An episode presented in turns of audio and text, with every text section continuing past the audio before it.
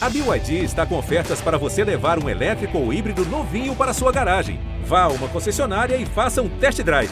BYD, construa seus sonhos. Olá, eu sou Edmilson Ávila e este é o um novo episódio do podcast que desenrola o Rio para você.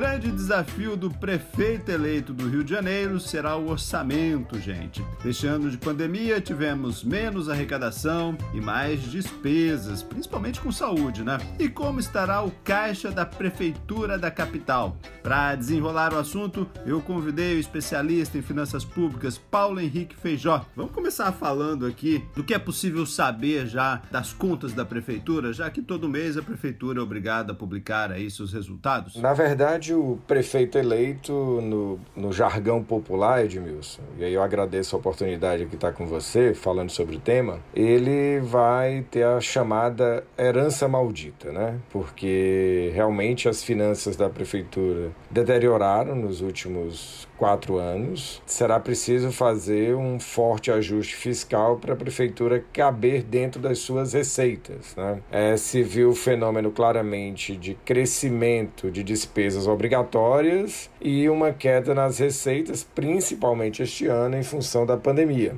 É, a prefeitura meio que foi um pouco salva, se é que a gente pode dizer assim, este ano ainda, que a situação poderia ser pior, com a ajuda federal, a ajuda em função da pandemia, aliviou, vamos dizer assim, o caixa no sentido de que o cenário poderia ser muito pior. Mas até agora, por exemplo, a prefeitura não honrou com o 13 terceiro. Isso provavelmente será uma herança que a próxima gestão vai ter que assumir. Né? Se a gente fizer uma comparação com uma família, o salário não está pagando mais as contas, os gastos de toda a família, é isso, né? É isso. Na verdade, a prefeitura tem uma, um déficit que a gente chama, né? popularmente dizendo, déficit primário, a linguagem você traduziu muito bem, é isso. É dizer assim, eu vivo com o que eu ganho, né?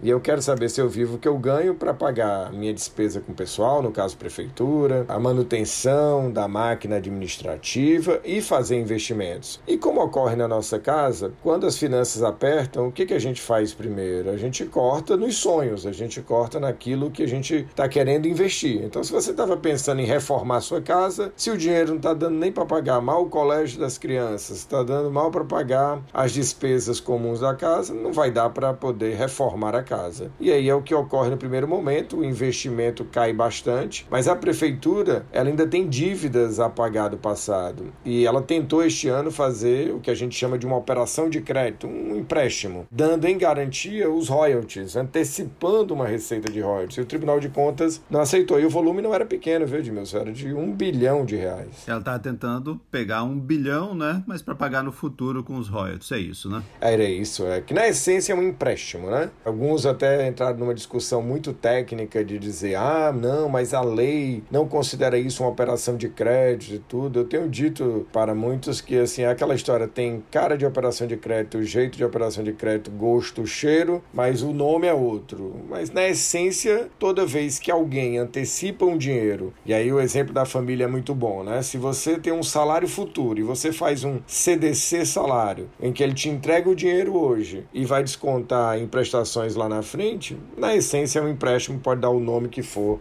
a esta operação.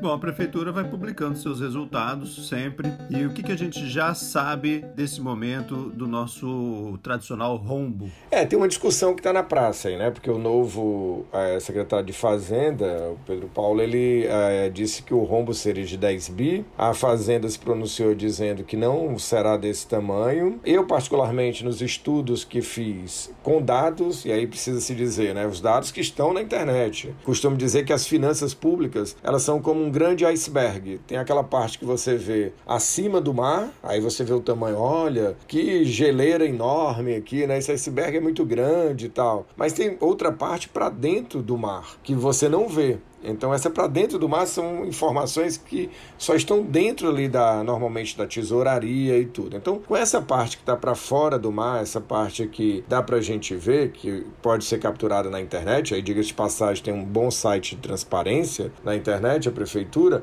eu estimei um rombo da ordem de 4 bilhões. Tenho colegas mais técnicos de outras áreas que têm contatos também com a prefeitura que falam alguma coisa em torno de 6 bi, né? 7, alguma coisa assim. Mas aí eles já têm informações que às vezes a gente não tem no mundo externo aqui, né? Então pode ser que tenha o que a gente chama de despesas fora do orçamento. É bem provável, na crise fiscal isso acontece muito. E aí é só quando você mergulhar nas contas por dentro é que dá para saber efetivamente o tamanho desse déficit, mas eu acho que não será menor do que 4 bi. No mundo real é comum ter restos a pagar, né? Uma prefeitura chega no, no final do, do seu ano, olha, eu tenho que pagar isso aqui ainda, sobrou isso aqui para pagar, mas eu tenho dinheiro em caixa. Nesse momento em que trocamos de prefeito, tem que ser assim também, né? Tem uma lei para isso que regula tudo isso. Sim, isso bem lembrado. Existe na Lei de Responsabilidade Fiscal, existe o artigo 42, que alguns também lançam várias interpretações, mas eu gosto de pegar a essência das coisas. E a essência do artigo 42 é dizer: eu estou indo embora,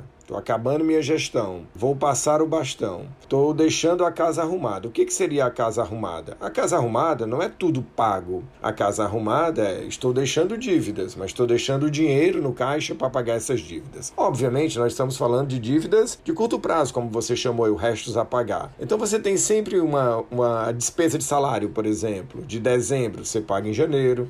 Uma conta de água, luz, telefone dos órgãos, que são de dezembro também, você paga ali em janeiro. É o que eu chamo de um restos a pagar natural. Então, neste contexto, eu tenho que deixar o dinheiro para isso. Obviamente, o prefeito que está saindo não precisa deixar o dinheiro para uma dívida de longo prazo. Imagine que eu fiz uma, uma dívida, eu peguei um empréstimo que eu tenho que pagar em cinco anos lá na prefeitura. Então, durante a minha gestão foi feito isso, foi usado para investimento. Não tenho que pagar esse empréstimo ou deixar o dinheiro dos próximos cinco anos. Existe no setor público o que a gente chama de um princípio da anualidade orçamentária. Então eu estou olhando para aquele ano. Naquele ano, o que, que eu assumi de compromisso, quanto eu deixei de dinheiro. E aí eu passo o bastão. Edmilson, você ganhou a nova eleição? Ganhou. Então, estou indo embora, tá aqui o dinheiro para as contas aqui, vamos chamar de curto prazo.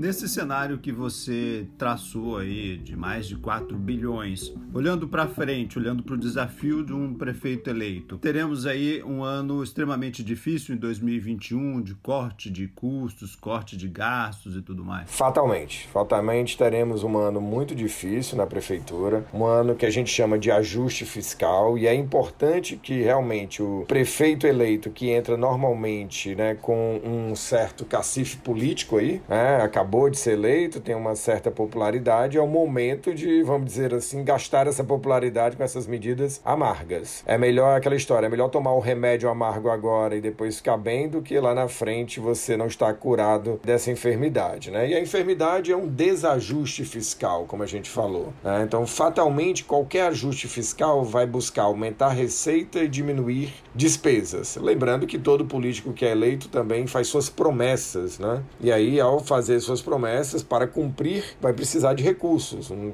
não tem mágica nessa questão. Mas eu enxergo que o primeiro ano será um ano difícil, em que todas as áreas, todos os setores vão ter que dar sua contribuição. É bem verdade que temos setores que, pela Constituição, têm recursos garantidos até um determinado limite, mas não quer dizer que terão vidas fácil, né? como saúde e educação. Principalmente saúde, que tem um aumento de despesa, e educação tem o desafio de retomar retomar as aulas, né, que provavelmente terão custos maiores com essas questões dos cuidados que temos que ter com a pandemia. Já que você falou em promessas aí no, durante a eleição, tivemos uma discussão que era a redução do IPTU. IPTU é uma fonte de recursos importante da prefeitura. Você acha que abrir mão, ter essa redução neste momento será viável? Não, não é viável. Eu diria mais do que isso. Eu diria que foi uma atitude eleitoreira que não serve serve de base ou não tem, vamos dizer assim, amparo para alguém que entra com o desejo de fazer o ajuste fiscal. Então,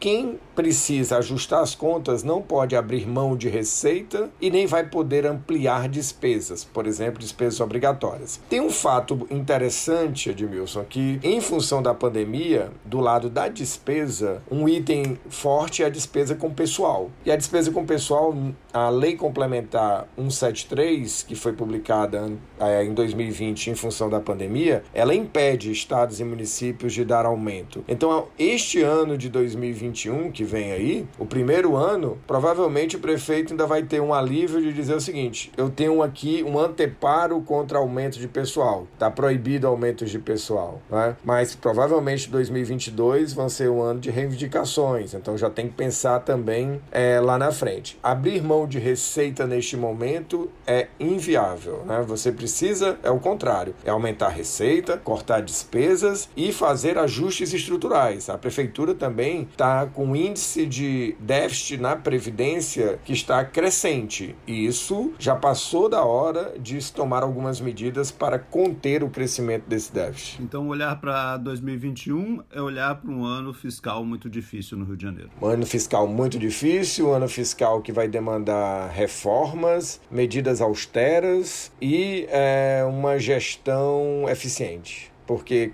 quanto menos recursos, vai precisar fazer o que faz, ou até mais, com menos recursos. Isso é um desafio. Paulo Henrique Feijó, especialista em finanças públicas, muito obrigado pelas explicações aqui. Eu que agradeço, Edmilson, a oportunidade. Estamos sempre à disposição que você precisar. Um abraço. Este podcast teve edição e finalização de Lucas von Seehausen. E eu, Edmilson Ávila, toda semana desenrola um assunto aqui para você. Até o próximo.